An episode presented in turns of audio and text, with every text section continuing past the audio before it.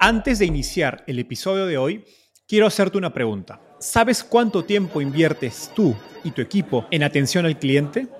En el mundo de las startups, donde cada segundo cuenta y cada cliente es importante, Zendesk se convierte en tu aliado perfecto. Es como tener un equipo de superhéroes de atención al cliente a tu disposición. Zendesk es una plataforma omnicanal que integrará todos tus canales de comunicación como WhatsApp, email y redes sociales en un solo lugar. Gestiona tickets, ofrece una gran experiencia, aumenta tus ventas, pero sobre todo Construye relaciones cercanas con tus clientes gracias a Zendesk. Como beneficio exclusivo por ser parte de la comunidad startupeable, podrás probar el CRM de Zendesk completamente gratis por 6 meses. Y si decides continuar, tendrás 15% de descuento en tu primer año de contrato. Lo mejor de todo es que Zendesk escala de acuerdo a tus necesidades. Desde la oficina prestada donde empezaste hasta la compañía global que quieres construir. Compañías globales como Slack, Shopify y Airbnb confían en Zendesk para su atención al cliente. Ahorra tiempo, dinero y mantén felices a tus clientes. Encuentre el link con la prueba gratuita en la descripción de este episodio. ChatGPT ha sido el protagonista de las portadas de noticias y redes sociales de los últimos dos meses. Pero la inteligencia artificial es una tecnología que lleva varios años en desarrollo. ¿Por qué de pronto OpenAI se ha robado la atención y qué oportunidades traen los últimos avances en inteligencia artificial para inversionistas, emprendedores y corporativos.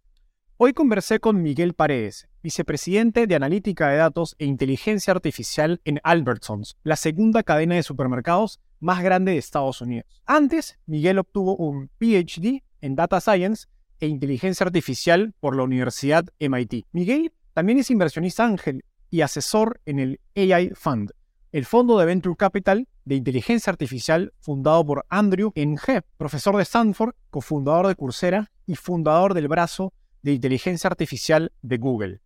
Hablamos sobre modelos de inteligencia artificial, qué está pasando detrás del popular ChatGPT y qué oportunidades ve Miguel en esa tecnología para startups en Latinoamérica.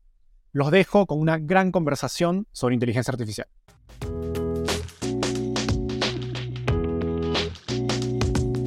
Hola, mi nombre es Enzo Cavalier y soy un convencido de que el emprendimiento en tecnología es una oportunidad histórica para resolver los problemas más urgentes de Latinoamérica. En este podcast conversamos con emprendedores e inversionistas de las startups más impactantes de nuestra región para descubrir cómo se idearon, escalaron y levantaron venture capital para solucionar problemas tan grandes como la educación, las finanzas y la salud. Recuerda visitar www www.startapeable.com, donde encontrarás todo un ecosistema de recursos para tu camino startup. Hola Miguel, ¿qué tal? Bienvenido al podcast. Hola Enzo, muchas gracias por tenerme. Feliz de tenerte. Miguel, empecemos con un poco de, de tu historia. Cuéntanos cómo llegaste al fascinante mundo de las startups y al fascinante mundo de la inteligencia artificial. Mira, el mundo de las startups llegó por casualidad. Estaba estudiando en Estados Unidos, la maestría, y entré en contacto con amigos míos que estaban empezando compañías. Estaba haciendo eh, un par de maestrías en MIT y mucha gente de ahí es founder y este, estaban haciendo compañías y yo no entendía nada, ¿no? Yo soy peruano, nací, crecí en Perú y este, me parecía increíble lo que estaban haciendo, cosas bien técnicas. Algunos de ellos multimillonarios ya, habían hecho dos empresas, por ahí entré. Y empecé a, meterme en el centro de emprendimiento de, de MIT, a, más que nada para aprender, porque me parecía fascinante, ¿no? Algo de no entendía nada y por ahí fue. El tema de inteligencia artificial fue bastante eh, gracioso, este, porque también entré de casualidad y empecé a estudiar esto cuando recién empezaba, todavía no era en la explosión y lo caliente que es ahora el tema, ¿no? Entonces en el 2012 regresé a Estados Unidos, a MIT, a hacer mi doctorado y entré a trabajar al laboratorio de inteligencia artificial que se llama C-Cell, trabajando en temas eh, a la intersección de la economía y en la integración de inteligencia artificial. Yo estudié ingeniería de sistemas, computer science, y ahí he empezado a trabajar con economistas en Perú y en, Sudamérica trabajando en temas de, impacto causal, cómo reducir la pobreza por modelos por métricos y por medio de, diseños experimentales. Y me empecé a dar cuenta que en realidad los economistas y los eh, computer scientists, la gente de inteligencia artificial, veían un problema de una manera diferente, pero básicamente el mismo problema los economistas, querían aproximar el efecto causal. ¿Por qué es que las cosas suceden? ¿no? Y los, la gente de Computer Science, Machine Learning, les interesaba no el por qué las cosas suceden, sino qué va a suceder. Entonces, era la diferencia entre predicción y causalidad. Y básicamente mi doctorado se enfocó en eso y por eso me metí al mundo de inteligencia artificial. Genial. Ahora, me encanta que nos hayas dado este contexto, porque justamente en esta conversación vamos a profundizar en la, historia de la inteligencia artificial y los acontecimientos de los últimos meses. En los últimos meses, OpenAI eh, se ha estado llevando toda la atención de medios y noticias, pero como tú nos dices, pues estos avances de la inteligencia artificial llevan décadas, o al menos varios años atrás. Si tuvieras que dibujar eh, una línea de tiempo de la historia de IA, inteligencia artificial, como tecnología en una diapositiva de PowerPoint, ¿cuáles serían digamos, los avances más significativos, quizás las compañías o los protagonistas que nos han llevado a esta era moderna, a lo que hoy día estamos discutiendo tanto en redes sociales, en las noticias? Sí, mira, e, existen como que diferentes fases, diferentes, este, le llaman épocas de la inteligencia artificial. La inteligencia artificial como concepto es muy antigua, ¿no? Cerca a la Segunda Guerra Mundial, e, este algoritmo, esta computadora llamada Enigma, este, se usa para poder este, eh, descifrar los códigos encriptados eh, de los alemanes.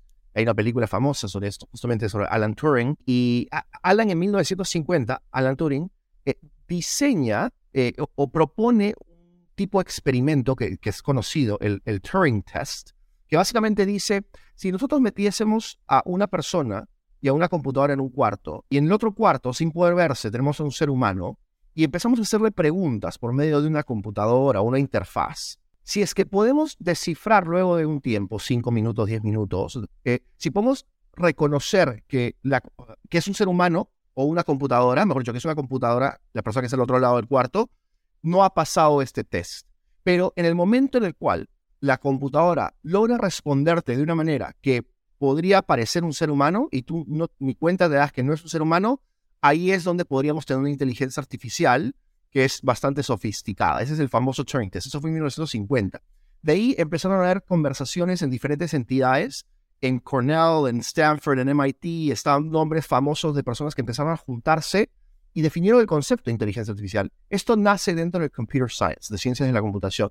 ¿Por qué? Porque empezaron a preguntarse, oye, tenemos esas computadoras que básicamente hacen cálculos, entonces hacen cosas que hacen los seres humanos, algunas cosas, y lo hacen muy bien y muy rápido.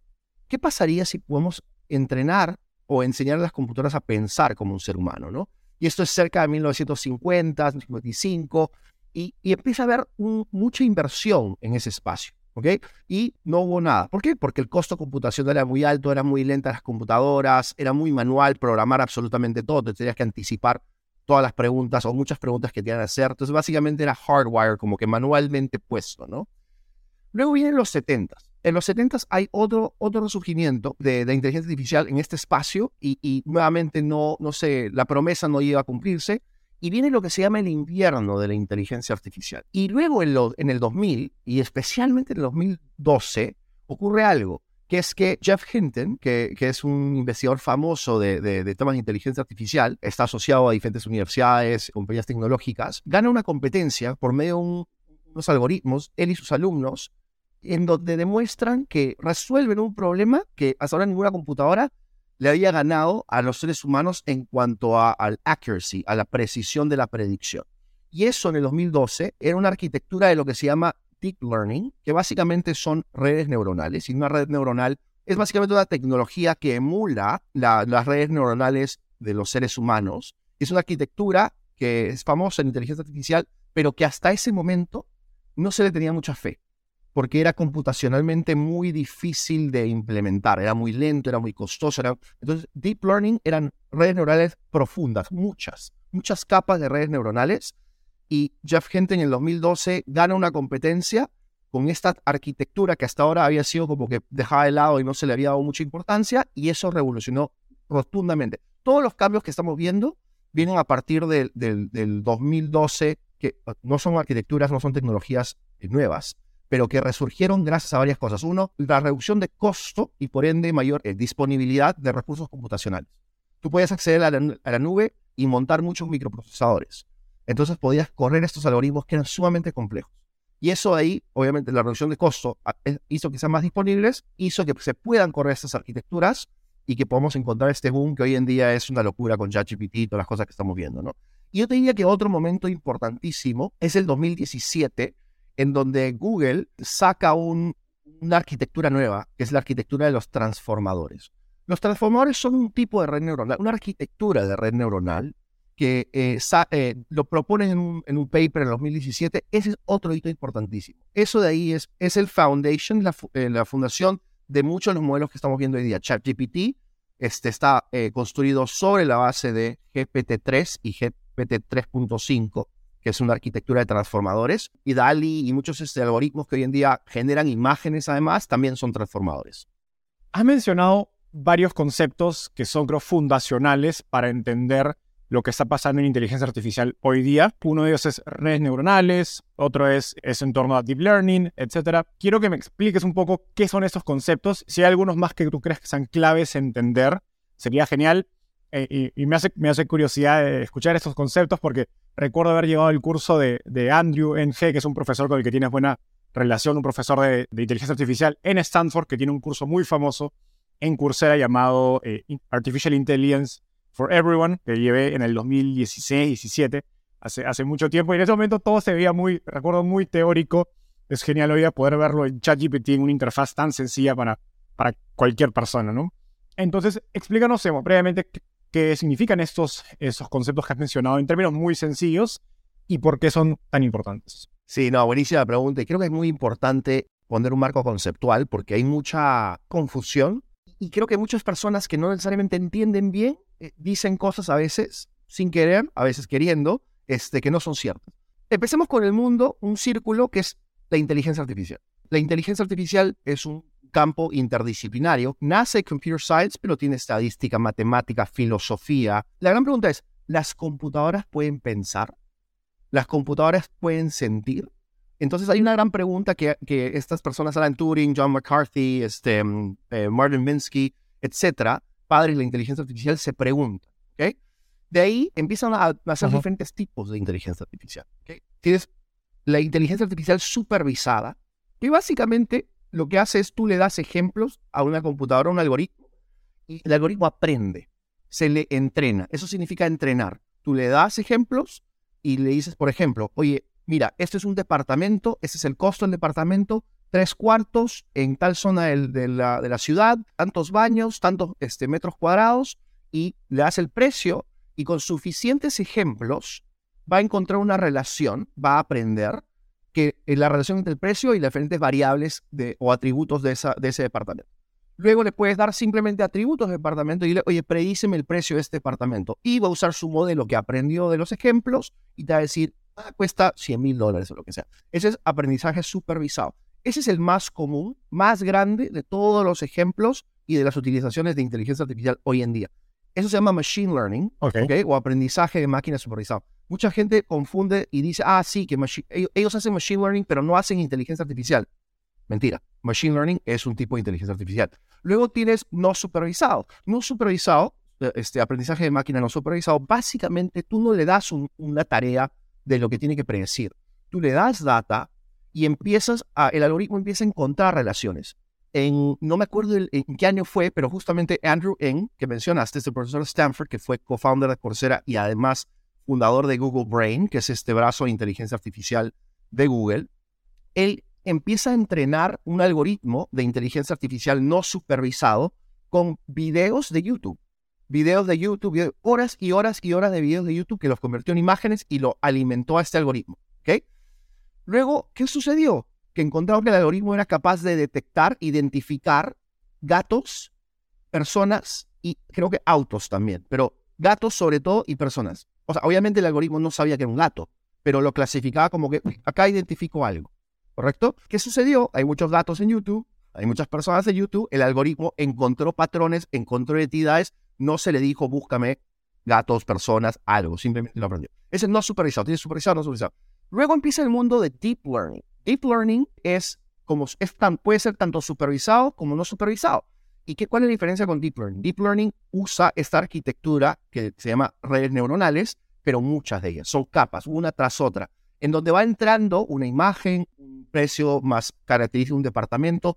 Lo que uno quiere analizar y predecir o aprender, ingresa ahí texto, como en ChatGPT, y va pasando por estas redes y van habiendo combinaciones y pesos para poder luego predecir o clasificar. ¿Ok? Ese es Deep Learning en el 2012 con Jeff Hinton, que venía de antes, pero que ahí se hizo popular. Ese es Deep Learning, que son un tipo específico de supervised y unsupervised, ¿ok? En términos sencillos, podríamos decir que Deep Learning son básicamente varias capas de los modelos anteriores, predecesores, me imagino, una escala mucho mayor. Correcto, correcto. Si quieres, mira, supervised y unsupervised learning usaban ciertos métodos. Deep learning, que puede ser supervised o unsupervised, usa redes neuronales.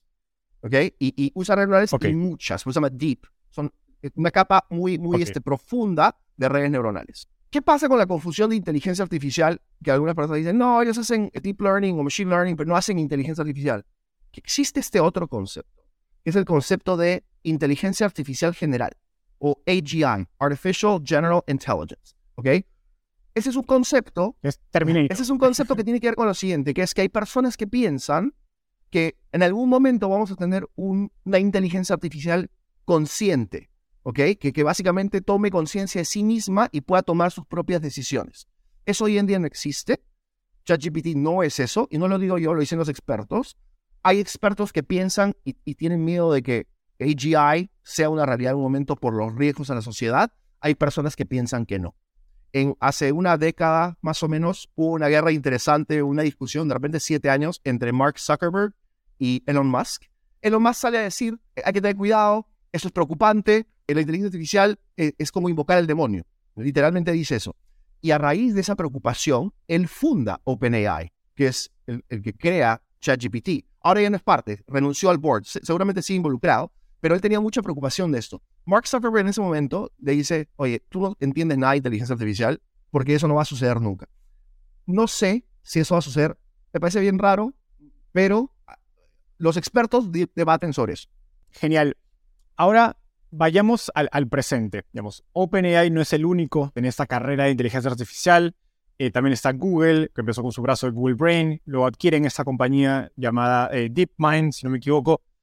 y, otras más grandes, incluyendo Facebook, tienen sus propias iniciativas. Pero OpenAI se ha robado los reflectores.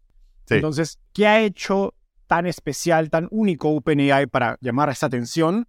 Eh, es la cantidad de datos utilizada, es el diseño de los modelos, el lanzamiento de ChatGPT con una interfaz sencilla para usuarios ¿Cómo explicas este reciente, digamos, boom de la inteligencia artificial a partir de, OpenAI?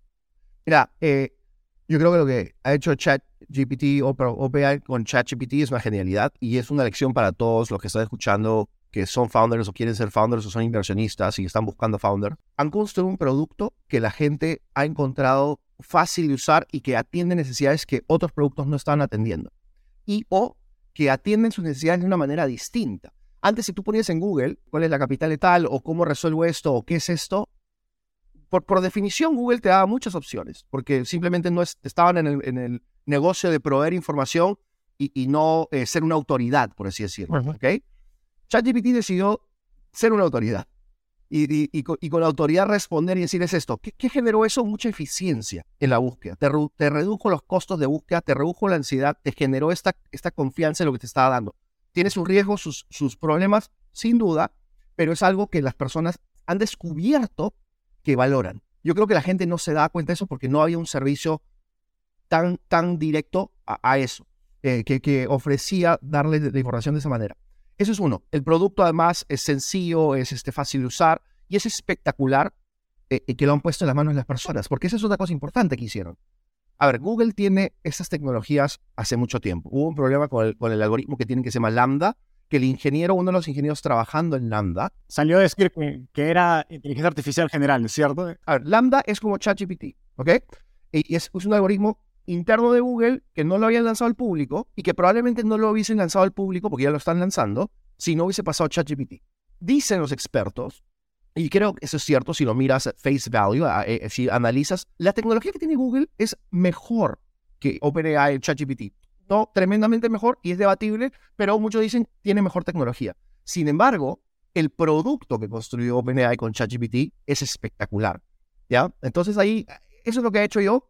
¿Qué más hizo? Lo puso en manos de la gente para que la gente lo, lo tenga. Ha obtenido feedback y data que está permitiendo que mejoren su producto. Entonces, esa es otra lección para los emprendedores ponlo enfrente de la gente, obtén feedback, mira si hay este, necesidades emergentes y es be first to market, si puedes. Qué importante esta lección de no necesariamente la tecnología, la mejor tecnología gana, sino el mejor producto. Exactamente. Y de hecho, preparando esta entrevista, escuchaba una de las entrevistas que, millones de entrevistas que le han hecho a Sam Altman, el fundador de OpenAI, y él cuenta pues que la tecnología detrás de ChatGPT lleva uno o casi dos años de haber sido desarrollada y que él esperaba que el propio mercado a partir de la API o la API que habían lanzado genere productos de ese estilo para que esa tecnología llegue a un público más masivo, pero llega un punto donde él se da cuenta que no, no estaba pasando, que nadie estaba construyendo herramientas de ese estilo y dijo, bueno, ni modo, nosotros lo tenemos que hacer para que ese público llegue pues a, se convierta más mainstream, ¿no? Llegue a un público mucho más masivo, más allá de pues la gente tecnológica que ya estaba de un modo consciente de, esta herramienta. Ahora, todos en la industria de tecnología estamos hablando de, digamos, de, la explosión de, estos sistemas de, de, inteligencia artificial, DALI, Midjourney, Stable Diffusion, el mismo ChatGPT, y entiendo, digamos, de la manera más sencilla que podemos explicar estos sistemas con dos lados principales. Uno es el entrenamiento y el otro es el diseño de los modelos. ¿no? el entrenamiento está relacionado a los datos, el diseño de los modelos está relacionado a, yo lo, pienso de una manera muy sencilla, ¿no? a las fórmulas matemáticas que le estás dando el input, que son los datos, para que te den una respuesta. Ahora, entrenar se ha convertido casi en un buzzword, ¿no? Entonces, ¿puedes decirnos un poco más qué es lo que ocurre cuando un modelo está entrenando, entre comillas? Sí. Básicamente entrenar es darle data a un algoritmo que tiene cierta arquitectura. Entonces tú construyes tu algoritmo hay diferentes tipos de algoritmos y dentro de diferentes tipos de algoritmos hay diferentes arquitecturas de algoritmos. Entonces, transformers, transformadores, que son la tecnología de detrás de ChatGPT, en realidad se llama modelos de lenguaje masivos, Large Language Models, LLMs. Esa es la tecnología, la arquitectura. Son transformadores. ¿Y qué son transformadores? Son redes neuronales configuradas de una manera especial. ¿Ok? Ok. Ese es el diseño. Ahora, tú puedes tener otros tipos de modelos. Puedes tener árboles de decisión y aquí hay unos súper sofisticados, puedes tener diferentes tipos. Luego está eh, el entrenamiento, si quieres, y luego con el entrenamiento la inferencia. El entrenamiento es darle datos y pasar los datos por medio de esta, este modelo. ¿No? Entonces los datos entran al modelo, el modelo analiza los datos, encuentra relaciones, pone pesos a diferentes variables, ¿ya? etc. Y te bota un output. Normalmente lo entrenas, si es nuevamente inteligencia artificial supervisada, dándole ejemplos de aquello que quieres predecir o clasificar, como el ejemplo del departamento. ¿okay? Y luego le, le, das data que no tiene lo que se llama el label, ¿okay? o el Y, aquello que quieres predecir o clasificar. digamos. Exacto. Y, y, lo que sucede ahí es la inferencia. Ya no es, ya no es aprendizaje, ya no es, ya no es entrenamiento. El algoritmo ya no está aprendiendo de la data que le das, ahora está infiriendo.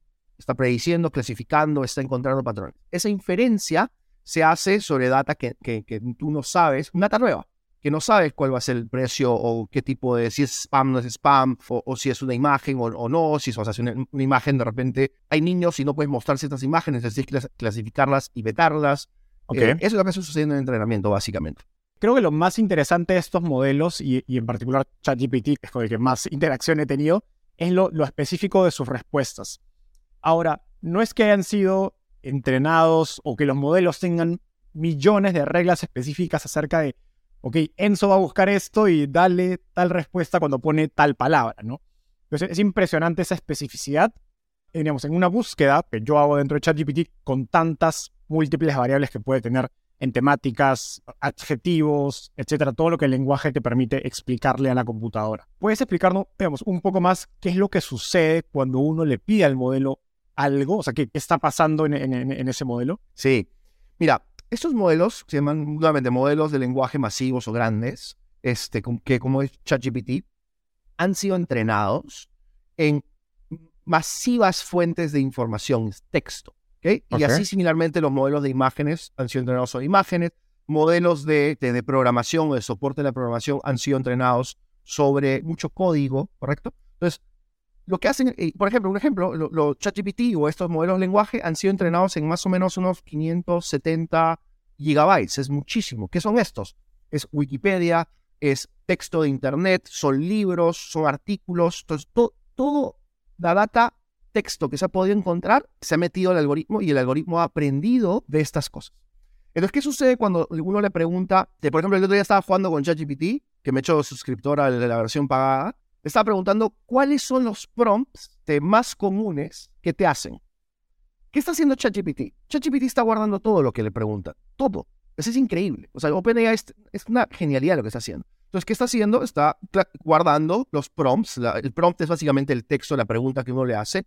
Y me hizo un ranking, me sacó las 10 primeras. Con prompt te refieres a, a la búsqueda, ¿no? O lo que le preguntas a Claro. E, el, texto que tú le ingresas a ChatGPT, ¿no? Este, oye, ¿cuál es la capital de tal? O ¿para qué sirve esto? Ese es un prompt, ¿no? Ok. No sé cuál es la palabra en español, perdón. Y ese, esa pregunta, ese enunciado que, que le das a ChatGPT, las más comunes son ¿para qué sirve X? O sea, X siendo eh, un, eh, algo, este, eh, cuál es el, significado de X o cómo compara X e Y. Entonces la gente está usando ChatGPT para entender cosas, para entender el mundo, ¿no? Para, entonces eso ahí es interesantísimo, porque ¿qué te dice? Que está, está emergiendo esta necesidad de la gente de, oye, tengo muchas dudas, tengo muchas preguntas y he encontrado una forma de responderlas, ¿correcto? ¿Y qué, qué está sucediendo cuando uno ingresa una pregunta o un enunciado a ChatGPT. ChatGPT toma ese enunciado y lo que hace es lo analiza.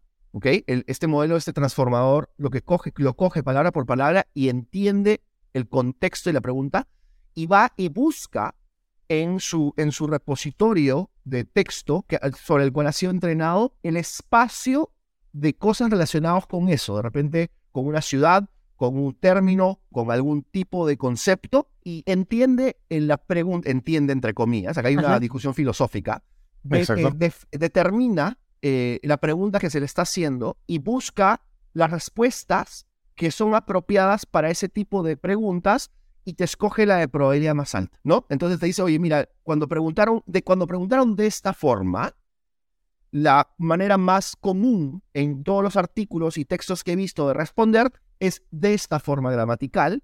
Y como preguntaron sobre X y preguntaron Y sobre X, voy a buscar Y sobre X en algún lado de Wikipedia o lo que sea. Y eso, eso ya está preprocesado y está entrenado, entonces como que lo saca muy rápido. Que parece que estás hablando con alguien, es increíble. Exacto.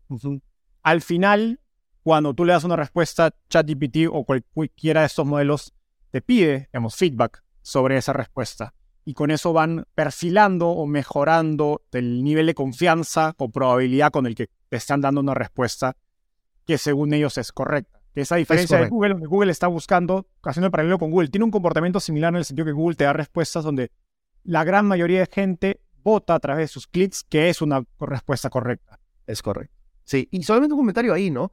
O sea, yo creo que nos hemos olvidado de la gran innovación que hizo Google hace, no sé cuánto fue, tres, cuatro, cinco, de repente dos años, si estoy recordando mal, pero no sé si te acuerdas que en algún momento Google empezó a dar información. O sea, si tú ponías en, Google, oye, ¿qué cosa es ChatGPT? Bueno, en ese tiempo no. ¿Qué cosa es X, Y, Z? Te, te botaba una respuesta, una definición, y te, saca, te salía de dónde lo había sacado.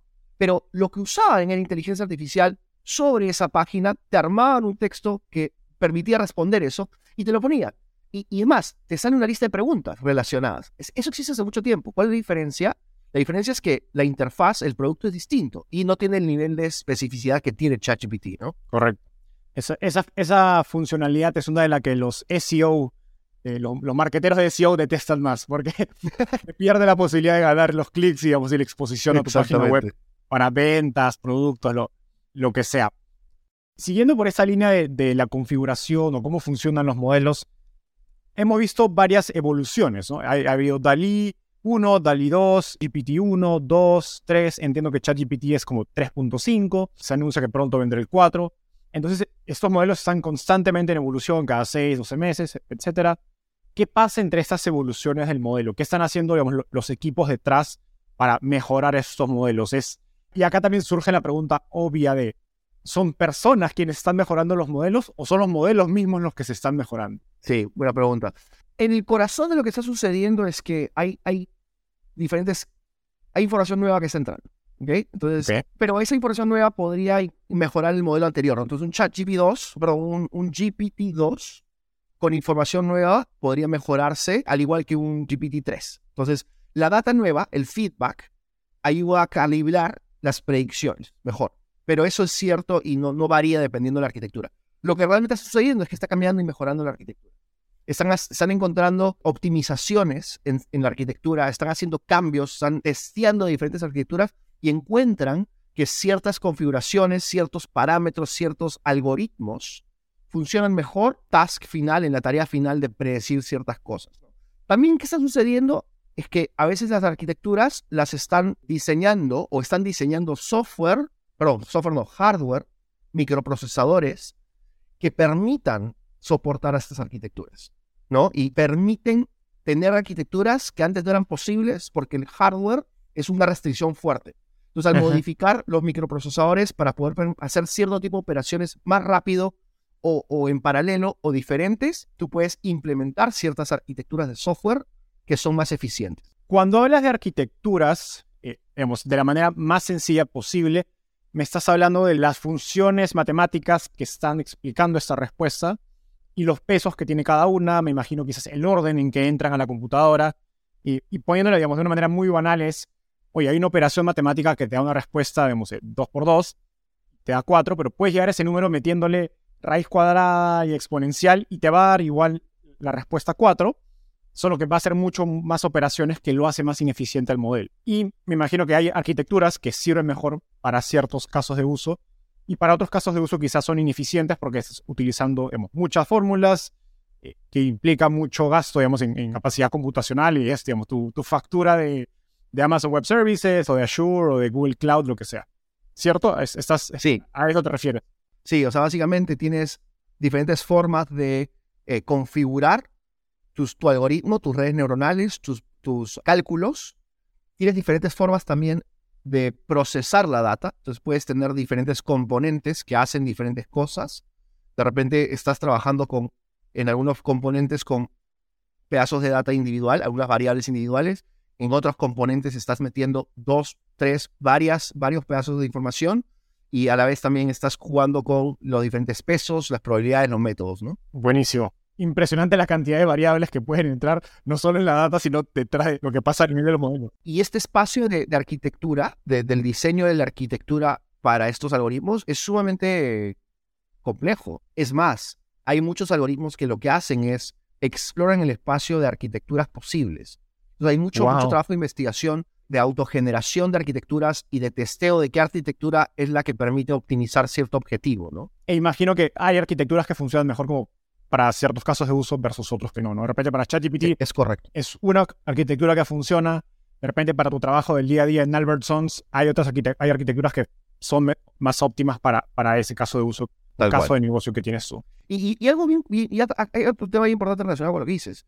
Hay arquitecturas que son, hay una palabra en inglés que se llama overkill que son demasiado. O sea, es como que no necesitas tener un algoritmo de deep learning para resolver un problema típico que puedes resolver con un machine learning tradicional. ¿no? Predecir el precio de un departamento cuando tienes pocas variables, pocos atributos, va a ser básicamente lo mismo con machine learning tradicional supervisado que con deep learning. Pero no puedes agarrar y generar una imagen, video, algo nuevo con los modelos tradicionales porque no está diseñado para eso. Correcto. Haciendo un paralelo, si, tienes un e-commerce y te pones a programar una página web en lugar de abrir un Shopify, que en cinco minutos te lo hace sin poner una línea de código, eso sería un poco el, paralelo a lo que estás explicando en, digamos, hacer un overkill o un uso casi que vanidoso de la tecnología porque no tiene ningún sentido de negocio detrás. Claro. Miguel, ahora me gustaría hablar de, digamos, profundizar en las oportunidades que hay detrás de esta tecnología. Conversando con, varios inversionistas en Silicon Valley, en, en mi día a día del trabajo en Rich, donde estoy, he escuchado varias veces esta idea de que las oportunidades de, inversión, de negocio, están o van a estar en la aplicación de inteligencia artificial a sectores y problemas específicos, más no en la tecnología en sí misma, pues esa tecnología va a ser hemos dominada y eventualmente comoditizada por los grandes jugadores, sean OpenAI, Microsoft, Google, etcétera, porque se requiere muchos, digamos, eh, mucho capital, mucha infraestructura para poder realmente empujar las barreras de esta tecnología. ¿Estás de acuerdo con esta visión? Estoy de acuerdo en un 98%. Totalmente de acuerdo. La inteligencia artificial se está comoditizando y quien lo suple es una, un grupo muy reducido de compañías. Correcto. O sea, como, es tan caro construir estos tipos de tecnologías, necesitas la gente adecuada. Necesitas tener acceso a las computadoras, los procesadores, son millones y millones. Entrenar un algoritmo de ChatGPT está en millones de dólares tenerlo corriendo en millones y millones de dólares. Entonces, la mayoría de compañías, la mayoría de, compañías del mundo, no se, o sea, no se puede dar lujo. O sea, una compañía pública, si que los inversionistas, los, los shareholders miran cuánto se está gastando en esto, decir, ¿para qué? simplemente contrata a Google o a Amazon, usa su servicio. No tiene ningún sentido, ¿correcto? Entonces, eso está sucediendo. Que, que es un paralelo con lo que pasó con la infraestructura cloud. Tal cual. Que, que, hizo de que haya este boom en startups, este SaaS, ¿no? Y que, que ha hecho que haya tantas, y, y, que fue mucho, mucho la premisa de, de, de Andreessen en, en, invertir en compañías que, que podían ahora construir estas, estas soluciones, ¿no? ¿En qué parte no estoy de acuerdo? Creo que la mayoría de problemas de inteligencia artificial en el mundo, vuelvo a la parte que estoy de acuerdo, ¿ya? Porque estoy de acuerdo porque, porque ahora terminar usando los servicios de OpenAI, de Google, de Microsoft, y como hay competencia entre ellos, va a reducirse los precios y porque al final, de cierta manera, ellos van a ganar si es que tienen más data. Y al yo usar su servicio, le doy más data, pueden mejorar el performance de sus algoritmos. Bien importante, el valor de la data, ¿ok? No damos cuenta de eso, pues el feedback que le damos es oro. ¿Qué sucede? Que la gran oportunidad del mercado está en los, las aplicaciones, en las industrias. Pongamos a pensar, ¿qué porcentaje de industrias, de casos, de, de, de use cases, hoy en día usan inteligencia artificial? Así, ninguna. Hay algunos ejemplos, algunas compañías, pero en general el mundo tiene poco, poco impacto en cuanto a inteligencia artificial en, en muchas cosas. Hay Uber, este, Spotify, Netflix, embebido, tenemos inteligencia artificial, Siri, sin duda. Pero, pero otras cosas, pagar este, ciertas cosas, este, los servicios, el colegio, la información, etcétera, no está embebida ahí. Entonces, la oportunidad es un no-brainer, es gigante. Todo el mundo está, es un campo verde para meter la inteligencia artificial. ¿Ok? Ahora, no es Ajá. fácil, y, creo que lo más importante no es la inteligencia artificial, es el conocimiento de dominio, conocimiento de la industria, del problema del consumidor. Entonces creo que ahí está la oportunidad para las startups, donde hay un espacio de que yo entiendo bien, de seguros, de banca, de lo que sea, donde puedo asociarme con alguien que entiende inteligencia artificial y que juntos podemos resolver ese problema. Perfecto. Ahora, dijiste que no estás de acuerdo con un porcentaje. Sí, porque creo que no estoy de acuerdo, eh, porque creo que siempre va a haber empresas que innoven y debe haberlo. Entonces creo que van a haber empresas que de repente no van a meter el nivel de inversión que Google o que OpenAI le puede meter, pero que van a meterle eh, a, a, a, a, una arquitectura y a un paradigma de inteligencia artificial distinta. Van a coger algún paper de alguna universidad que genera esta idea interesante y lo van a implementar. Les va a costar menos, seguramente van a tener que levantar dinero, pero eso va a ser caro, pero no tanto. Y, y, y va a ser una innovación muy interesante y algo muy parecido a OpenAI. Nuevamente, OpenAI, eh, el algoritmo detrás de ChatGPT, digamos que no es el más avanzado, es muy avanzado, pero hay que decir, es debatible, pero hay que decir que no lo es. Porque es que han logrado 100 millones de usuarios en dos meses, gracias al producto que han diseñado. Entonces Ajá. creo que hay una innovación tecnológica que sí podría eh, alimentar. O sea, el ejemplo de ChatGPT es un ejemplo de que no necesitas, asumiendo que tienes acceso a, ChatGPT o a este, esos modelos, de tener la inteligencia artificial para poder realmente crear una oportunidad y capitalizarla. Sin embargo, va a haber algunos que probablemente van a ser una mezcla de tecnología más insight y producto que van a abrir un espacio que no existe. Perfecto. Siguiendo por, por esta línea de, del conocimiento de dominio específico a una industria, eh, es, es, fascinante este, paralelo que decías con el mundo cloud, ¿no? donde gran parte de la historia de startups, sobre todo en la última década, que es muy relacionada al software as a service, uso de software en general, fueron aplicaciones creadas sobre una tecnología habilitadora, ¿no? que en, en este caso era, era el, el, cloud, pero subo también internet, los teléfonos obviamente inteligentes han tenido un, un, rol parecido, etcétera, y parece que, bueno, inteligencia artificial va a ser esa siguiente tecnología habilitadora. Eh, digamos que eres forzado a renunciar a tu, trabajo y empezar una startup aprovechando esta ola de, inteligencia artificial. ¿Cómo abordarías el reto? ¿En qué cosas te enfocarías? ¿Cuál sería un buen modelo mental para pensar acerca de crear una empresa que provea valor, eh, que tenga impacto sobre inteligencia artificial? La verdad es que estoy justo con un par de amigos justo en medio de eso. Estamos en, ni siquiera estamos en stealth mode porque ya está buscando la idea, pero estamos en medio de eso. Y, y ahorita el, desafío que tenemos es el siguiente. ¿Cuál es ese pain point o oportunidad que creemos que, que realmente va a pegar? ¿No? Entonces estamos explorando cuáles son los pain points. ¿qué, ¿Qué recomendaría daría? ¿Qué pain points, qué industrias conoces y en esas industrias qué pain points hay? O qué pain points tienes tú? Yo creo que muchas buenas ideas de negocio salen porque uno tiene un dolor y como que quiere resolverlo, ¿no? Y de repente hay que entender si hay un tamaño de mercado suficientemente grande, uh -huh. etcétera, pero esos son los mejores, creo yo, porque uno se mete de cajón. Ahora puede estar sesgado, pero creo que... Entonces yo te diría que el, el, el, el, principio guía es qué dolores o qué oportunidades o preferencias, necesidades latentes, que no necesariamente son un dolor, pero que es algo que sería un muy, qué bonito tenerlo. Por ejemplo, ChatGPT creo yo ha demostrado de que la gente quiere información, la gente quiere respuestas, ¿correcto? Y la manera como lo estaba recibiendo no era necesariamente la óptima. Entonces han encontrado esta manera que es mejor que la anterior. Probablemente hay mejores maneras. Y hay oportunidades ahí de innovar, ¿no? Entonces yo creo que eso, ¿qué, ¿qué, cosa quiere el consumidor? Es lo más importante. Suena cliché, pero es la verdad. ¿Qué es lo que quiere el potencial cliente, no? Es gracioso que, que menciones lo de ChatGPT. Creo que muchos inversionistas antes decían, si Google lo hace, ya nadie podrá hacerlo.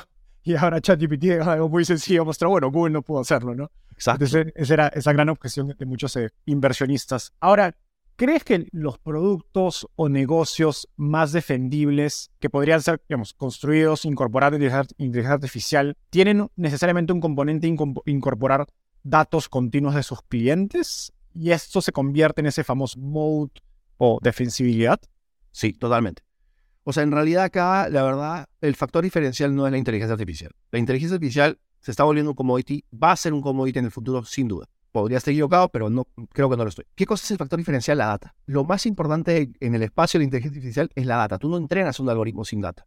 Entonces, ChatGPT se entrenó sobre todo el texto que hay. O sea, no todo, pero muchísimo el texto que hay. Ahora, muchos tienen acceso a ese texto, podrían entrenar sus algoritmos. Lo que no tienen es la plata para, eh, para las computadoras, el know-how, los expertos, etc. La data es lo que hace la diferencia. En las empresas, eso también es importante, las empresas tienen data propietaria que hace que sea muy valiosa su información. Por ejemplo, yo trabajo en Albertsons, que es este, una cadena de supermercados. Nosotros tenemos data del consumidor que compra, papel higiénico, leche, queso, mantequilla. O sea, la foto que podemos tener de las personas es impresionante. ¿Por qué compro una mantequilla light versus uno con sodio bajo versus el yogur tal? Pues es increíble. La data que tenemos es única, no la tienen otros. Lo tienen otros de, supermercados, pero no lo tienen fuera. Entonces, la data es la que hace el gran, el gran diferenciador. ¿okay? Qué interesante. Dicho eso, digamos, una conclusión que sigue de esto es que lo más importante es la adquisición de clientes o la distribución. Y pienso en una startup muy, muy sencilla, digamos, queremos hacer un software, un, SaaS enfocado en pymes en Latinoamérica. ¿no? Y, y a aprovechar en digitalizar estas compañías y eventualmente darles herramientas de inteligencia artificial. Si no tenemos acceso a, no sé, 100.000, un millón de pymes, va a estar muy difícil poder tener los datos necesarios para poder aplicar estos modelos, en cuyo caso, y, me pregunto, y, te, hago esa pregunta, quizás no, es lo mejor empezar pensando en inteligencia artificial y es mejor pensando en simplemente qué herramienta les damos que permita digitalizar sus datos y eventualmente pensar en cómo le agregamos esa capa de valor siguiente. Sí, yo creo que la adquisición de los datos y, y por ende también la adquisición de los clientes, porque al final necesitas alguien que te lo pague y los clientes tienen que pagar. ¿no? Puedes adquirir datos, pero no hay cliente que pague. No, no, no es que no te sirva, pero, pero es ideal conseguir clientes. Es, es lo, lo clave, ¿no? Ahora, ponte a pensar. Hay mucha gente que hoy en día usa ChatGPT y que probablemente está pagando o va a pagar de repente no lo que cobra hoy, día la versión Pro está a 20 dólares al mes, pero estaría dispuesta a pagar un dólar, dos dólares, tres dólares, lo que sea. Pero probablemente mucha gente estaría dispuesta a pagar con sus datos. ¿Ok? Entonces, si ChatGPT dice, mira, yo te voy a dar gratis ChatGPT la versión Pro, ¿ok? Pero lléname esta encuesta sobre ti. Tu edad, tu sueldo, la, la, la, la, la, la. Muchas compañías, y obviamente va a haber, no te preocupes, privacidad y todo. Estoy seguro que mucha gente estaría dispuesta a eso. ¿Por qué? Y eso creo que es acá la gran oportunidad para las startups. ¿Cómo haces para crear un producto tan valorado de que los clientes estén dispuestos a darte sus datos porque saben que con sus datos tú vas a crear un producto inclusive mejor que le va a permitir conseguir, no sé, esa raqueta de tenis al mejor precio cuando esté en la oferta en tal lugar que ellos ni siquiera se tienen que preocupar, ¿me entiendes? Entonces, esa es la gran oportunidad. Datos propietarios, datos de tu consumidor, la confianza, un buen producto que haga que el cliente esté usándolo, haya engagement, te genere datos, pero luego ¿Cómo haces para que te dé sus datos? En este contexto, yendo al caso de Latinoamérica, donde hay tantas industrias que están recién empezando su transformación digital y por lo tanto, digamos, hay baja penetración de, software y de herramientas para capturar datos, eh, sea teléfonos, computadoras, software sencillos, etc. Porque el, el, mayor, el mayor limitante es el cuaderno de, trabajo donde los, muchas pymes o muchos negocios pequeños toman, capturan sus ingresos, sus gastos existe realmente una oportunidad hoy, digamos, de, apalancar datos y modelos de inteligencia artificial más allá de los grandes corporativos de cada país eh, en Latinoamérica? ¿O cómo crees que deberían pensar las, startups latinas acerca de, esta oportunidad? Sí, sin duda lo hay, ¿no? O sea, es, verdad que, hay mucha data que no es digital en, Latinoamérica, ¿correcto? Inclusive hay oportunidades. Los algoritmos hoy en día de lo que se llama OCR, que es este reconocimiento óptico de, caracteres, que básicamente toma una foto a un cuaderno escrito o algo a mano, o coge un PDF y coge la información y lo pone de manera digital, es impresionante el nivel hoy en día. Entonces, ahí yo creo que hay muchas startups que están haciendo eso, están cogiendo fotos de, de, los tickets o de los estos y lo están digitalizando y están permitiendo que las empresas tengan en formato digital, que básicamente es el alimento para poder entrenar los algoritmos, lo tengan listo. Yo creo que lo más importante de las pymes, las MIPES, etcétera, es que la cantidad de personas a quien atienden o que pueden atender es masiva. Y probablemente pueden adquirir datos de ellos construyendo un buen producto y, eso les va a permitir realmente usar esa información para de repente pensar en otras aristas o en, hacer partnership con otras empresas que resuelven algo acerca de sus clientes. Entonces yo creo que lo más importante es ese entendimiento del cliente y la industria en que están. Esa información debe preguntarse cómo puedo usar inteligencia artificial en los servicios que existen, en estos productos como un servicio de Google, Amazon, etcétera, que hoy en día me podrían ayudar, por ejemplo, a detectar qué clientes se van a ir, que se llama churn. Podrían tranquilamente, asumiendo que tienen la data digital, usar estos servicios para clasificar, oye, estos 30 clientes son los clientes que no me compran en el último mes y mi algoritmo ha encontrado que los clientes que no compran o reducen su compra en 50% en un mes, se van. De cosas sencillas así, ¿no? O, oye, de repente necesito, este tipo de clientes son los que mejor me pagan, vamos a analizar sus datos. Ah, mira, me está clasificando este cliente de esta manera y corre ese mismo clasificador en todo mi base de datos de clientes y esta es la lista de clientes. Entonces, ellos tienen una oportunidad de venderle más cosas, cross-selling de repente, ¿no? Pero yo creo que si hay oportunidades, creo que hay un mito de que esto es difícil. ¿Es difícil? Eh. Lo que es difícil, sí es difícil, pero lo que más difícil es ese insight que permite generar valor con inteligencia artificial. Y eso hay por todos lados. Hablando de estos low hanging fruits, ¿no? que son las posibilidades más sencillas para generar mucho valor, con inteligencia artificial. Tú has tenido mucha experiencia en el lado corporativo, tanto en, el grupo Breca, en Perú, donde los ayudaste a implementar datos en inteligencia artificial en múltiples industrias, y ahora en Albertsons, eh, en Estados Unidos, en esta cadena de supermercados muy, muy grande. ¿Qué le recomendarías a profesionales que quizás están en startups ya, digamos, serie C, D, en etapa avanzada, o corporativos, que hay mucha gente en corporativos, en brazos de innovación que nos escucha?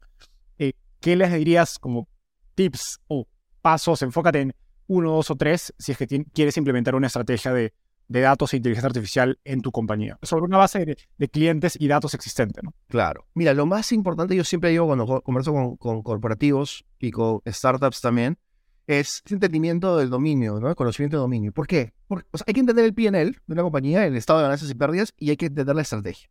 Si uno sabe cómo uno hace plata y dónde está el valor, y la estrategia básicamente es en qué me enfoco y en qué no, uno en esos espacios estratégicos y esos espacios del PNL donde hay más oportunidad de, ganar dinero o de crear valor para el cliente, ahí enfocas.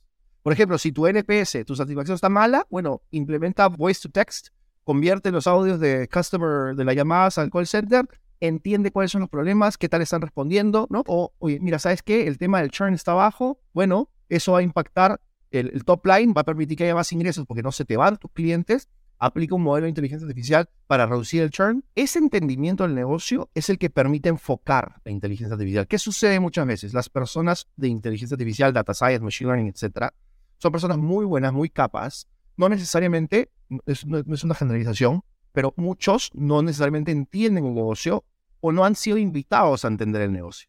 Yo le diría a estas personas, invítalos a que aprendan. Invítalos a las reuniones porque ellos tienen los lentes de inteligencia artificial. Entonces, dos consejos adquiere esos lentes en un curso como el que tú hiciste, Inteligencia Artificial para Todos, o algo así, lee un poco de qué trata a cierto nivel de profundidad. Simplemente para que tengan los lentes de que, ah, mira, con esta data puedo conseguir un modelo de churn, un modelo de pricing, un modelo de lo que sea. Y llamo al equipo que lo haga, a unos consultores que lo hagan. Pero hay que entrenar a los de inteligencia artificial que entiendan la importancia del PNL, de la estrategia y cómo se construye valor. ¿no? Eso es lo más importante, creo yo. Buenísimo. Miguel, más allá de, ChatGPT, si hacemos un, zoom out, retrocedemos, digamos, 10.000 metros sobre el cielo y pensamos un horizonte a, no sé, 12, 24, 36 meses, ¿qué es lo que estás siguiendo más de cerca? ¿Dónde tienes puestos los ojos?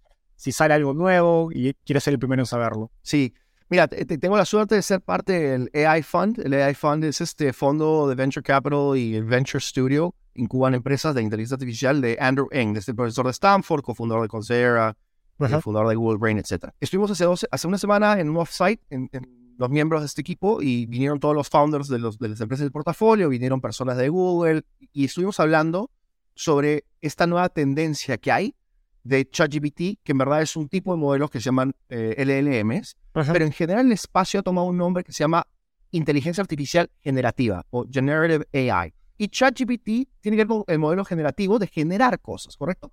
Y hay de imágenes, hay de videos, de cosas tridimensionales, de texto, etc. Este es el espacio ahorita súper caliente.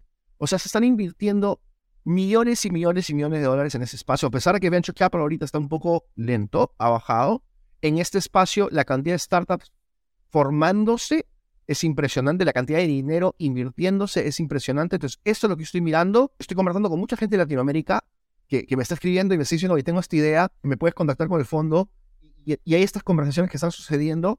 Ese es el espacio caliente, creo yo. Es algo que recomendaría a toda persona que está trabajando en una startup existente. ¿Cómo podemos usar ChatGPT como eh, un API para atender mejor a nuestros clientes? ¿no? Todavía no, no, sé si está en español, pero probablemente no es tan bueno en español como en inglés, porque el modelo ha sido entrenado con data en inglés que es masiva, pero hay que ir pensando cómo podríamos usar eso, ¿no? Total. Y creo que algo interesante de lo que dices es que Venture Capital como industria tiende a ser bastante irracional. Y creo que es curioso porque es una industria que se mueve por olas. En una época fue la ola de, del, consumer internet, ¿no? En los 2000, luego vino la ola de, de, de los luego cloud, Web3 hasta hace, un año obviamente se, ha ido al piso. Y hoy día la nueva ola, pese a que el mercado esté en los pisos y todo es negativo, la, la ola que genera optimismo es la ola de la inteligencia artificial y, y, como dice Miguel, está pasando, estando en Silicon Valley lo veo, en el fondo donde yo soy de educación, nos pasamos la mitad del tiempo ahora pensando en cómo combinar educación con, con inteligencia artificial, entonces es una realidad y si hay emprendedores trabajando en eso, bueno, va a ser una ola que van a poder pues, surfear a su favor en interés por talento y obviamente inversión, pero también creo que PR, marketing, etcétera. Va a ser positivo si es que están haciendo un producto interesante y solucionando un problema de verdad, porque también hay mucho que probablemente va a quedar en, en Sí. Suele pasar con estas olas. Correcto. Miguel, ya para cerrar una ronda de preguntas rápidas, y te voy a hacer una pregunta corta y me tienes que responder en menos de un minuto. ¿Estás listo? Sí. Si tuvieras que empezar en este mundo de inteligencia artificial de nuevo, desde cero, ¿cuál sería el principal consejo que te darías? Agarraría uno de estos MOOCs, como el que tú hiciste, y llevaría un curso sobre qué es inteligencia artificial, ¿no? E, ese es el principal. O sea, no le tendría miedo y me metería. Creo que mucha gente no se mete porque, no tiene, porque le tiene miedo. Buenísimo. ¿Cuál ha sido el libro más influyente en tu camino por el mundo de las startups? El de Scott Kapoor, eh, Secrets of Sand Hill Road, es más, este, mi versión firmada. Wow. es maravilloso este libro, porque para aquellos que quieren entender más el mundo de Venture Capital, Startups, Silicon Valley, este libro es espectacular. Para quienes nos están escuchando en Spotify, Miguel acaba de mostrar el, libro de Secrets of Sun Road firmado por Scott Kapoor, que es uno de los socios de, de Andreessen Horowitz, este fondo súper famoso. Finalmente, ¿qué te gustaría cambiar del mundo de las startups en Latinoamérica? Me encantaría que, que escuchara más y más founders pensando en empezar su negocio desde Silicon Valley o Israel o cualquier foco que no es solamente Latinoamérica, no hay nada malo con eso, espectacular hacerlo en Latinoamérica, lo necesitamos, pero creo que hay muchas ideas que son ideas de talla mundial que deberían empezarse en ciertos focos, en ciertos lugares donde quizás dan miedo, porque no se conoce. Tengo un, justo ahorita una startup que se llama Haley, este, que hace predicciones sobre expertos, una startup argentina que justo ha pensado, voy a, ¿sabes qué? Voy a, voy a pensar en empezar o lanzar mi producto en Silicon Valley. Creo que ese, esa mentalidad es la correcta, ¿no? Puede ser la correcta, no es para todos, pero me gustaría, me gustaría mayor ambición y menos miedo. Y no es que no haya ambición, los startups por definición tienen muchísima ambición, pero creo que hay que, hay que empujarnos un poco a, pensar en, en, llegar a lo más alto, lo más complicado. Y creo que para eso están personas como tú, como yo, que estamos acá en Silicon Valley, para ayudar a otros, ¿no? Qué importante lo que dices. Creo que a veces es, está relacionado market timing. Hay soluciones, ideas de negocio que nacen en, países de Latinoamérica que pueden ser increíbles, pero quizás en los países, porque obviamente pues estamos detrás en la carrera, quizás no es el mercado que está listo para eso. Y he visto muchas startups, justo por ejemplo Argentina en, en el campo de biotecnología que se mudan a, Silicon Valley y acá tienen mucho éxito, porque claro, si hubieran empezado en Argentina, hay mucho talento científico, etcétera, pero el mercado quizás no está listo y quizás en 5 o 10 años van a tener clientes allí. Pero, pero a veces el, el lugar donde empiezas tiene mucho impacto según la idea en la que estás trabajando. Miguel, qué gusto tenerte el podcast. Gracias por el tiempo y nos vemos en un próximo episodio. Bye. Gracias a eso por tenerme y gracias a tu audiencia. Cuídate mucho.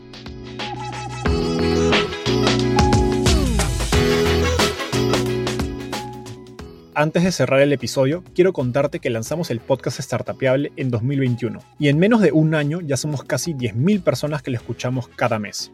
Y quiero seguir creciendo esta comunidad. Por eso, si escuchaste este episodio y te gustó, ayúdanos contándole a un amigo, familiar o colega. Suscríbete y déjanos un review en Spotify o Apple Podcasts. De hecho, me gustaría saber quién eres y por qué escuchas el podcast. Mándame un mensaje sencillo a enzo.startapeable.com o por Twitter a arroba contándome por qué escuchas el podcast Startapeable y cómo te ayuda en tu empresa o trabajo.